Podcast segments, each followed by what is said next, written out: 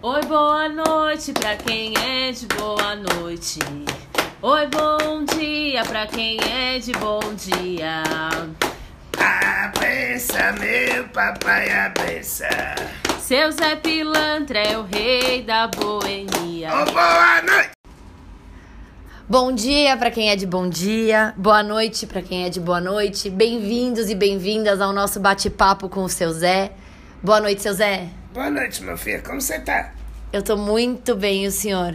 Eu tô Dara. Eu tô Dara também. Como toda flor que solta o seu perfume na noite ou no dia, eu sou a luz que ilumina o meu caminho e de quem precisar. Axé. Seu Zé, Que foi, meu filha?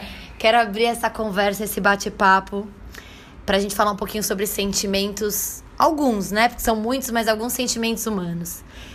Ao longo desses muitos anos atendendo né, seres humanos, pessoas em diversos momentos e situações de vida, eu queria que o senhor contasse um pouquinho de quais foram os talvez os maiores desafios em termos de sentimento humano e prisões sentimentais que o senhor viu. E por outro lado, quais foram grandes virtudes ou belezas que o senhor também vê é, seres humanos manifestando? Eita, minha filha, tô pegando um negócio que é complicado, né?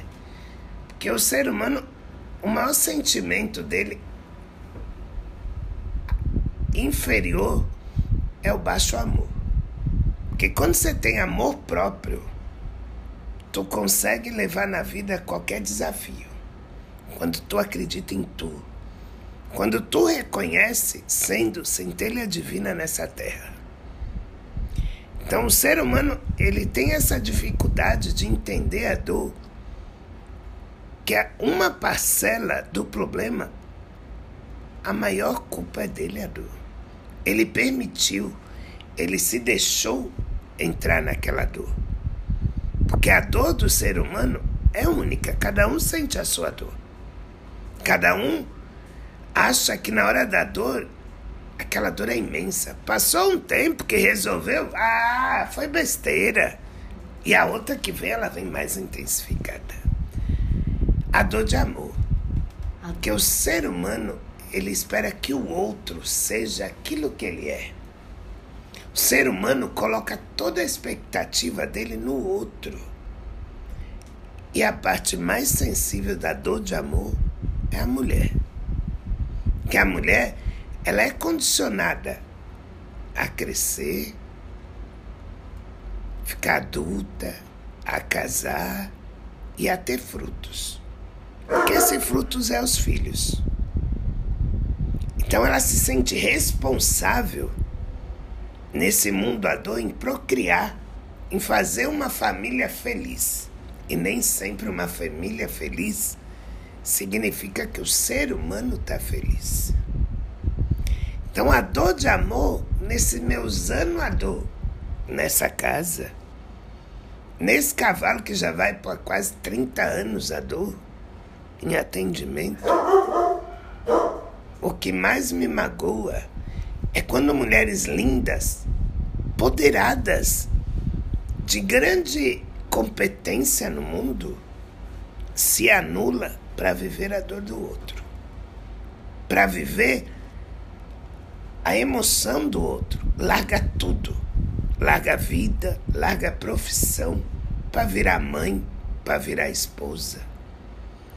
E na metade do, do ciclo de vida, é sempre trocada. Que na verdade, quando você se sente incapaz, você se anula. Que daí você sendo capaz, tu tem força. Quando ela larga de acreditar nela, que ela larga de fazer por ela para fazer por outro, porque hoje ela é mãe, hoje ela é mulher, dona de família. E a mulher ela tem um papel muito especial na sociedade. Mas ela não entendeu isso ainda, Du. E ela é sempre trocada, Du. Ou por uma mais nova, ou por outra da mesma idade. E ela chega aqui cheia de dores. Sempre olhando que ela quer aquele amor de novo, mas aquele amor acabou, meu filha. Tem como obrigar o outro a viver com uma outra pessoa que ele não ama mais. Ou ele nunca amou. Mas ele comprou a ideia da família. Porque ela sempre teve isso. Qual é a primeira brincadeira de uma menina dor? É uma boneca. Isso está condicionando ao quê? A ela ser mãe, a ela cuidar do outro. Por que a mulher vem com esse propósito de cuidar do outro e não cuidar de si? Então, as maiores dores foram mulheres e dor de amor. Está respondida essa parte? Essa parte está respondida. Eu confesso que ela me abre vai um monte de perguntas. Mas vamos Por... lá, se for de mulher, de, de, de empoderamento. De Isso tá super respondida, acho que com maior ou menor grau, imagino que todas as mulheres se sintam, né, nesse se vejam nisso tudo. Mas eu sinto também que tem muitas coisas mudando. Não sei se para algumas, né? Mas hoje tem muito mais espaço para se questionar, né? Eu, eu sempre acho que tive muita dúvida se essas matrizes eram culturais ou se elas eram biológicas. Ouvindo o senhor agora me dá uma, uma clara sensação de que são os dois. Mas tem um movimento agora desse voltar para si e se transformar e libertando desse papel. Como o senhor vê essa. A gente está de fato passando por uma transformação nesse sentido. É, o senhor vê essa transformação acontecendo, de mulheres questionando esse papel da mãe, da, da, da doação para a família, para, enfim, olharem e falarem quais são de verdade os meus sonhos e tudo mais. Mofia, vamos olhar o bico. Para nós poder continuar. Peraí. Esse papel é um pouco ancestral, né?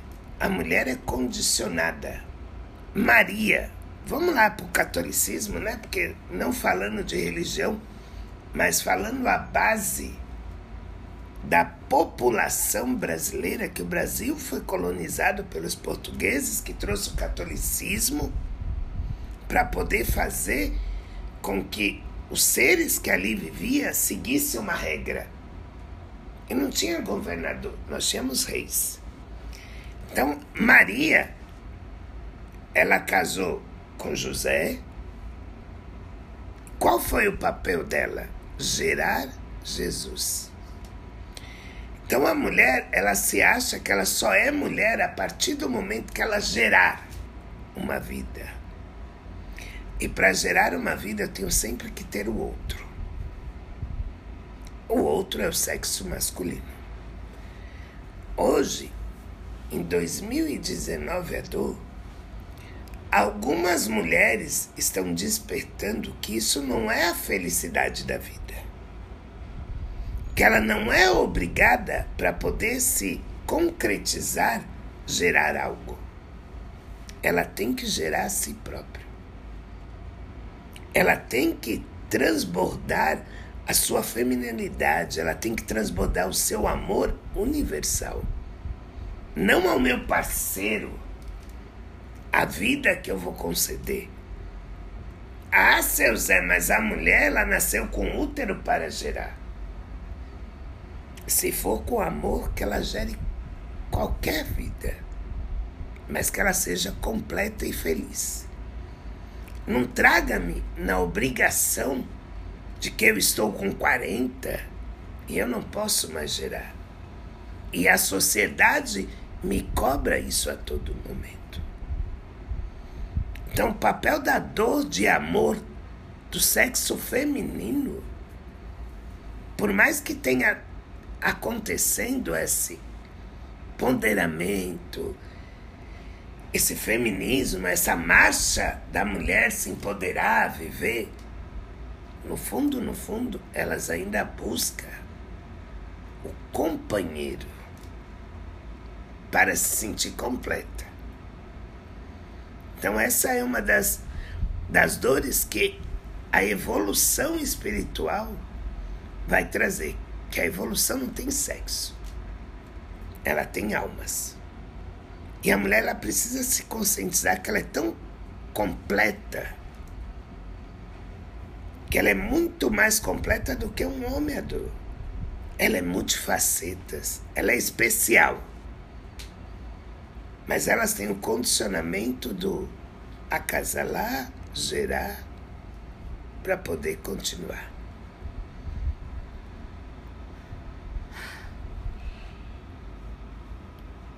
Seria pensar nessa mulher enquanto geradora de si mesma.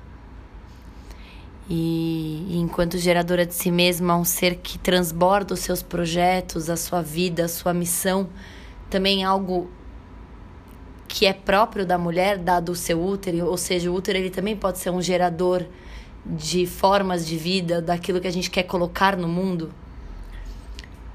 O que eu quero dizer assim, o nosso corpo biológico tem uma inteligência na capacidade de gerar, gerar um projeto, gerar aquele o sonho do que você quer ver nascer e que se colocar dali uma energia, ele também pode atuar, o corpo biológico pode atuar dessa forma. Mas o corpo biológico da mulher ele é completo. O homem não é completo, Edu. A mulher ela pode gerar qualquer ser, qualquer projeto, qualquer vida. Mas ela pode se gerar. Ela pode se transformar. Gerar a si mesma. Gerar a si mesma. Criar o novo, criar o belo. A mulher, ela é completa.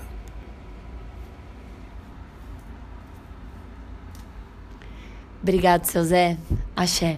Obrigado, filho. Obrigado a tu.